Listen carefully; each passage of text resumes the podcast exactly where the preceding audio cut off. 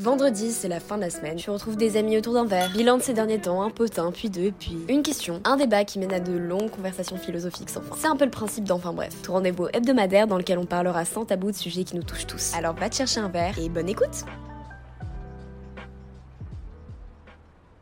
Coucou les loups, j'espère que vous allez bien. Bienvenue dans ce nouvel épisode d'Enfin Bref, le podcast hebdomadaire dans lequel on se retrouve tous les vendredis à 17h pour aborder des sujets de vie, des sujets de société, nous philosophons. Vous commencez à connaître un petit peu le principe au bout euh, du troisième épisode. Bon déjà j'espère que vous avez passé une très bonne semaine, que tout va bien pour vous.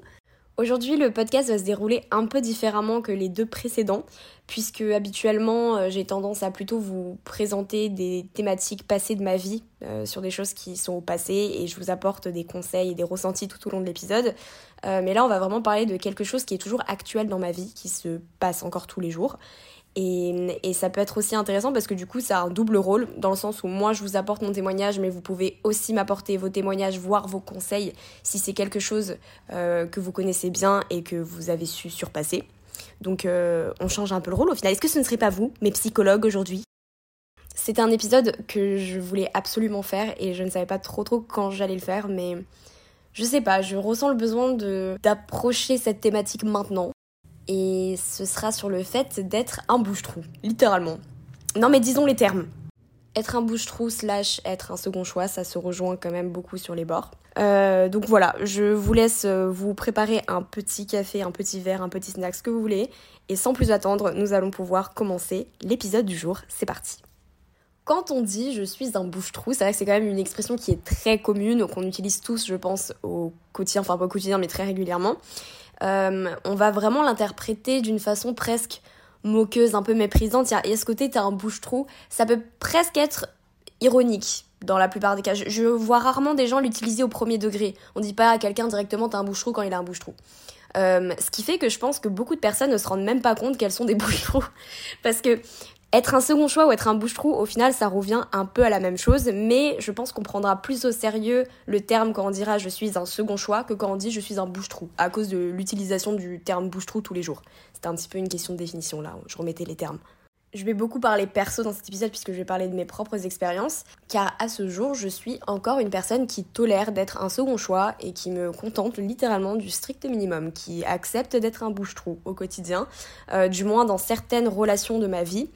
Il y, a, déjà tout un travail qui a été entamé sur mes relations amicales par rapport à ça, mais pendant très longtemps ça m'a suivi et du coup je vais vous faire mes témoignages euh, quant à ce qui s'est passé tout au long de ma vie et qui m'ont mené euh, la personne malheureusement que je suis, j'ai envie de dire, pour qu'on puisse après euh, creuser un petit peu plus et voir les conséquences que ça peut avoir parce que je pense que les conséquences restent très communes à toutes les personnes qui ont subi ce genre de situation.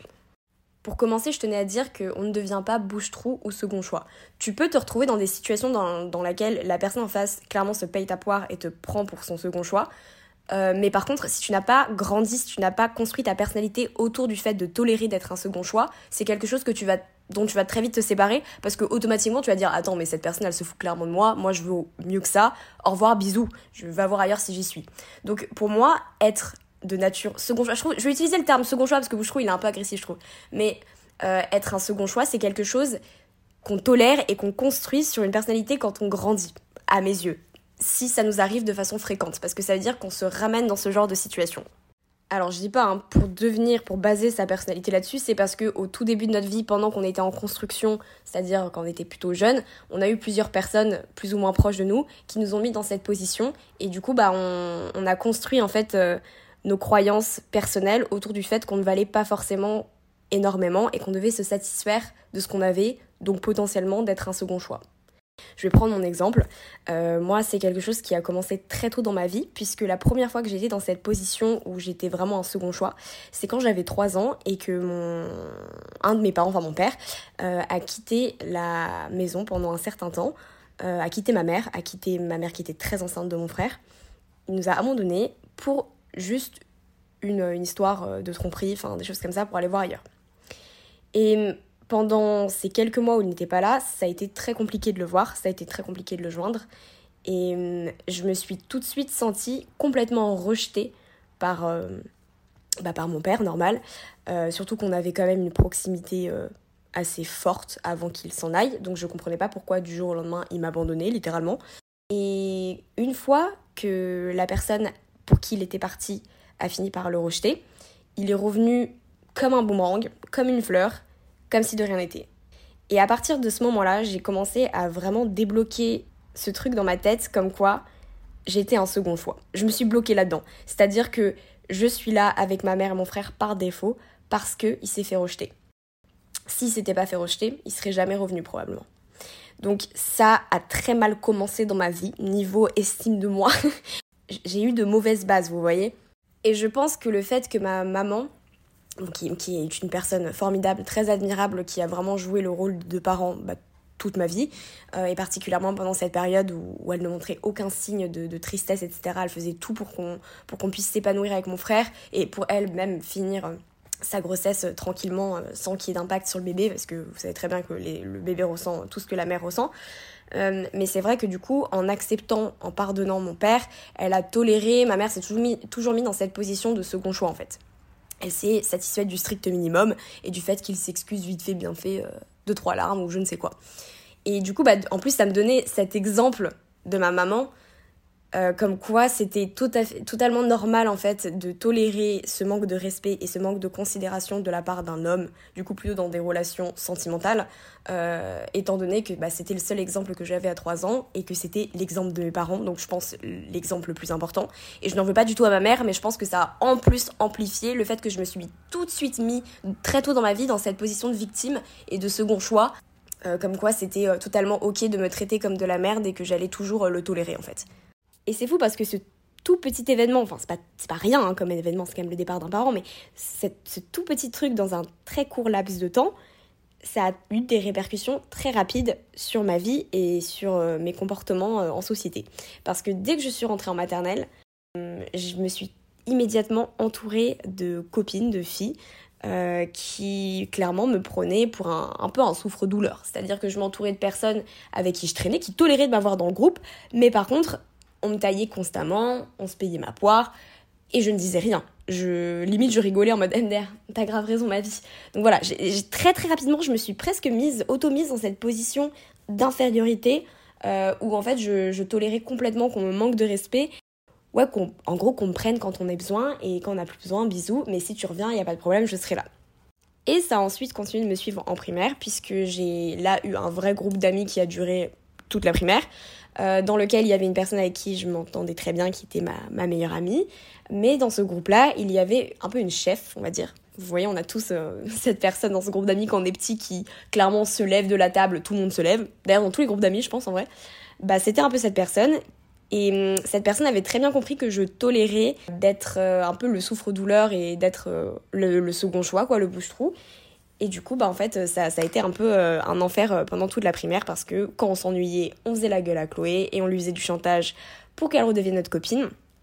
Et c'est vrai que c'était compliqué parce qu'on était plusieurs dans ce groupe, mais quand t'as comme ça un enfant qui est pourtant si jeune mais qui a tellement d'emprise par rapport aux autres enfants, bah les autres vont suivre parce que t'es jeune et parce que voilà, moi j'en veux pas du tout aux autres filles dans le groupe. D'ailleurs, je n'en veux même pas à cette personne parce qu'on a eu des, des discussions depuis et on est même partis en vacances ensemble j'ai toléré toute la primaire euh, cette amitié qui était très toxique et qui m'a fait beaucoup de mal, qui me mettait dans des états d'angoisse euh, au point où je voulais pas aller à l'école, où vraiment c'était chantage, c'était moquerie, c'était bah vas-y on se fait chier, on va foutre la merde et on va mettre Chloé dans, le, dans la sauce. Et je me suis retrouvée dans des situations terribles avec plein de gens qui se moquaient de moi pour rien, juste parce qu'en en fait elle s'ennuyait littéralement cette fille-là dans ce groupe. Elle se faisait chier. Donc, euh, ou alors elle voulait exercer sa force. Je ne sais pas trop. Je pense que si c'était un problème avec elle-même, mais bon. Et ça, ça a continué de me suivre du coup dans mes amitiés euh, jusqu'en quatrième, pour vous dire. Jusqu'à ce qu'en fait je trouve euh, mes deux meilleures amies actuelles, euh, Clara et Arsène, qui sont toujours mes meilleures amies à ce jour, où là directement, enfin on a accroché tout de suite et ça a toujours été une amitié basée sur le respect et enfin pour eux c'était lunaire de se comporter comme ça avec une personne et ils me regardaient vraiment en mode mes frères jamais on va te faire ça genre. Mais même début collège ça m'a suivi, je me suis retrouvée dans des situations dont j'ai pas forcément envie de de parler euh, parce que j'ai pas non plus envie de faire du tort à la personne concernée, étant donné qu'on est en bon terme aujourd'hui et qu'on a déjà eu beaucoup de discussions par rapport à ça. Euh, mais voilà, je pense que je, ça se voyait littéralement, ça s'allumait en rouge que j'étais la proie facile. Et ce qui fait que avant que je tombe, heureusement que je suis tombée d'ailleurs à 13 ans et pas 35 euh, ans sur des personnes comme mes meilleures amies actuelles qui m'ont clairement expliqué que c'était pas normal comme situation et qui m'ont montré ce que c'était la vraie amitié saine où il y avait du respect mutuel et que même quand ça allait pas, on, on se payait pas la poire l'un de l'autre et enfin voilà quoi. Sauf que malgré le fait que j'ai rencontré mes meilleures amies et que j'ai commencé à faire un sérieux tri dans mon cercle amical, dans mon entourage, vous, vous doutez bien que c'est quelque chose qui s'est installé sur des années et surtout qui s'est ancré dans ma personnalité. Donc il y avait des conséquences qui étaient ultra ultra voyantes sur mes comportements et sur juste euh, la, personne que j'étais devenue. Je parle notamment du manque de confiance en soi parce que bien évidemment tu es toujours mis en second plan donc tu dois tu finis par te persuader que tu dois pas être assez bien, que tu dois pas être assez cool, assez belle, assez fun, assez intéressante. Donc y a, enfin, je pense que c'est aussi pour ça que je me bâche autant. Même côté humour, j'ai tendance à avoir un humour ultra euh, dérisoire. Alors c'est très important, mais moi c'est vraiment outrance. Je, je, me, je me taille beaucoup, beaucoup parce que je pense que j'ai tellement pris l'habitude d'être taillée que je, enfin, ça fait partie de, de, mon, de ma façon d'être. C'est un peu triste. Voilà, je vais souvent être dans des positions de faiblesse, j'ai le retrait facile, euh, ce qui crée du coup bah, des problèmes de communication dans mes relations, euh, que ce soit mes relations amicales comme amoureuses parce que t'as toujours peur en fait euh, de froisser la personne avec qui tu parles et de froisser aussi l'estime que cette personne peut avoir pour toi. Donc au lieu de tout simplement parler, bah tu vas juste pas parler parce que tu auras peur de dire la chose de enfin le, mot de trop, la phrase de trop, que ce soit cringe, que ce soit euh, euh, mal mal dit, mal exprimé, que la personne l'interprète mal. Enfin, se faire des films en boucle. Euh, et ça, franchement, des fois, ça m'apporte de gros soucis de communication sur lesquels j'essaie de travailler, mais c'est pas simple. Et ça a également créé des comportements euh, ultra nocifs pour ma personne, aussi pour les personnes en face, mais surtout pour ma personne. J'ai cette tendance à vouloir prouver aux gens que j'apprécie comme jamais. Je me tue à la tâche pour le strict minimum. Vraiment, pour la moindre reconnaissance, je vais tout faire. Si t'es quelqu'un que j'apprécie, particulièrement si t'es quelqu'un que j'apprécie sur un plan sentimental, on parle pas amical, mais laisse tomber. Comment je vais me tuer à la tâche. Enfin, je suis tellement habituée à être persuadée que je ne vaux rien, littéralement, genre c'est hyper dur de le dire, que j'ai ce truc de, de, me tuer à la tâche juste pour obtenir un tout petit peu d'attention. Et le plus triste dans l'histoire, c'est que quand j'obtiens ce minimum d'attention, bah je suis contente. Genre en mode j'ai l'impression que j'ai d'aide alors qu'on est sur un minimum un minimum strict dans le relationnel. Sauf qu'évidemment, ça, c'est des choses qui se voient euh, dans ma personne. Il ne faut pas être un génie euh, pour euh, le cerner quand tu parles à une personne. C'est quelque chose qui se ressent. Une personne qui n'a pas forcément confiance en elle, qui, qui a tendance à avoir le pardon facile, à s'effacer, à, à se tuer à la tâche. C'est quelque chose qui se cerne très, très facilement. Il suffit juste d'être un tout petit peu à l'écoute et tu peux capter très vite. Ce qui fait qu'en fait, inconsciemment, je peux m'entourer, particulièrement avec les garçons, je parle dans le, monde sentimental, j'ai tendance à m'entourer de, mecs. Après, je me plains en mode putain, mais c'est toujours à moi que ça arrive. Mais c'est parce qu'en fait, je, je, les attire parce que juste, je parle avec ces personnes et ces personnes arrivent à me cerner et elles se disent ok, bah, c'est la proie facile. Elle, je sais très bien que je peux toujours l'avoir sous le coude, étant donné qu'elle se contentera du strict minimum et qu'elle tolérera le fait d'être un second choix et d'être un bouche-trou. Donc ça fait un petit peu mal à l'ego, mais il faut quand même se l'admettre, les gars. Si perpétuellement, que ce soit dans vos relations amoureuses ou amicales, vous vous retrouvez dans des situations dans lesquelles vous êtes un second choix, vous êtes un bouche-trou, ça vient probablement de vous. Ça veut probablement dire que vous laissez paraître une image d'une personne qui le tolérera, même si c'est inconscient, et même si ça ne justifie pas forcément que certaines personnes en profitent. Nous sommes en partie responsables du fait que ça se répète. Et tant qu'un travail ne sera pas entrepris pour ne plus tolérer, bah il n'y aura pas de changement. Sauf que le problème c'est que c'est tellement difficile à cerner et c'est tellement difficile de se l'admettre qu'il y a beaucoup, beaucoup de gens qui restent dans cette situation toute leur vie. Qui se retrouvent en fait à tolérer le strict minimum et à tolérer d'être traités comme de la merde pour un brin d'intention toute leur vie. Et moi-même, j'en ai peur parce que je me dis, mais c'est, j'arrive à cerner le problème, j'arrive à reconnaître, j'ai mis mon ego de côté, j'arrive à, dire à haute voix dans un podcast que je suis une partie du problème et que je limite, enfin, je mets des fonds, hein, des parts dans mon problème, je, je finance le souci tous les jours. J'ai encore du mal à me dire, je ne vais plus le tolérer, surtout dans ma vie sentimentale. Et ça, c'est un truc du coup qui me fait trop peur Parce qu'en plus, j'ai eu l'exemple, j'ai vu avec ma mère, même si aujourd'hui elle a finalement euh, décidé de se séparer de mon père, elle l'a quand même fait au bout de 20 ans de relation. J'ai trop peur de me dire, est-ce que je vais pas rester dans cette situation encore plusieurs années? Moi, franchement, je vais pas mentir, ça me rend malheureuse. Hein. C'est jamais agréable parce que même si, même si des fois, du coup, t'as le brin d'attention pour lequel t'as ramé et ramé comme une malade pour l'avoir, ça reste une joie qui dure probablement une demi-journée à tout casser. Et après, ça s'estompe parce que la réalité te retombe dessus et tu te rends compte que, au final, ça vaut rien, genre. Parce qu'il y a quand même une partie de réalisme, on n'est pas que euh, dans le déni dans ce genre de situation. Et c'est très dommage, en fait, de ne, de ne pas, au final, travailler dessus. Ça ne peut que euh, j'espère encourager les gens qui écoutent ce podcast et m'encourager moi à enfin, entreprendre sérieusement un travail dessus. Parce que ça peut aussi niquer de super opportunités dans votre vie, dans les relations que vous pouvez avoir. Parce que parfois il y a juste des personnes qui sont bah, très sincères dans la façon dont ils vous traitent et enfin il y a pas enfin ils vont pas vous finir par vous nexter ou je ne sais pas quoi. Mais comme vous êtes habitué à être traité comme une merde et manquer de respect parce que vous le tolérez bah vous allez rien développer de concret avec cette personne et vous n'allez pas communiquer par rapport à ça. Et c'est dommage. C'est très dommage. Et maintenant que je vous ai un peu exposé mon problème et que j'ai un peu raconté ma vie littéralement, c'est là que vous vous entrez en jeu. cet épisode, il est vachement dans votre sens, c'est pour ça qu'il est assez court. C'est parce que je suis à la recherche de trois types de témoignages différents. Déjà, je suis à la recherche d'un témoignage qui se rapproche du mien, c'est-à-dire euh, voir les personnes, voir combien de personnes, parce que je pense qu'on est énormément à être dans des situations comme celle-ci, euh, de personnes qui, voilà, ça fait des années, elles ont basé leur personnalité sur le fait de tolérer d'être un second choix et de tolérer le strict minimum. Mais surtout, les deux témoignages qui moi m'intéressent beaucoup parce que du coup c'est des témoignages que je ne connais pas puisque bah, ce n'est pas ma situation. Ce sont les témoignages des personnes qui ont été dans cette position et qui s'en sont sorties, enfin qui ont entrepris un travail pour ne plus l'être, qui ont fait du tri dans leur vie. Qu'est-ce qui a été l'élément déclencheur pour vous? Qu'est-ce que vous avez fait au quotidien? Est-ce que ça a été difficile? Combien de temps ça a pris? Moi, ça m'intéresse, voilà. Donc, euh, vous m'envoyez un DM sur Clocloping avec deux cas. Et encore un autre type de témoignage, tout autant intéressant, je crois. C'est des témoignages de personnes qui peut-être ont été dans la, dans la position en face. C'est-à-dire qui ont très bien vu que la personne tolérait d'être un second choix, tolérait le strict minimum et en ont profité. Je pense que ça peut aussi être intéressant. Est-ce que c'était il y a longtemps? Est-ce que vous faites toujours? Est-ce que vous regrettez? Euh, Qu'est-ce que vous avez pensé à ce moment-là? Est-ce que c'était même conscient ou est-ce que c'était inconscient? Et ce qui serait vraiment trop bien, c'est que si j'ai suffisamment de témoignages, d'ici quelques semaines, je fasse un épisode qui réponde à celui-ci avec vos témoignages. Mais je pense que ça peut être ultra intéressant parce que c'est vrai que du coup là je n'ai aucune réponse à vous apporter étant donné que je suis toujours dans cette situation. Même si j'ai réussi à la désamorcer quelque peu en amitié, ça reste pas fou sur le reste.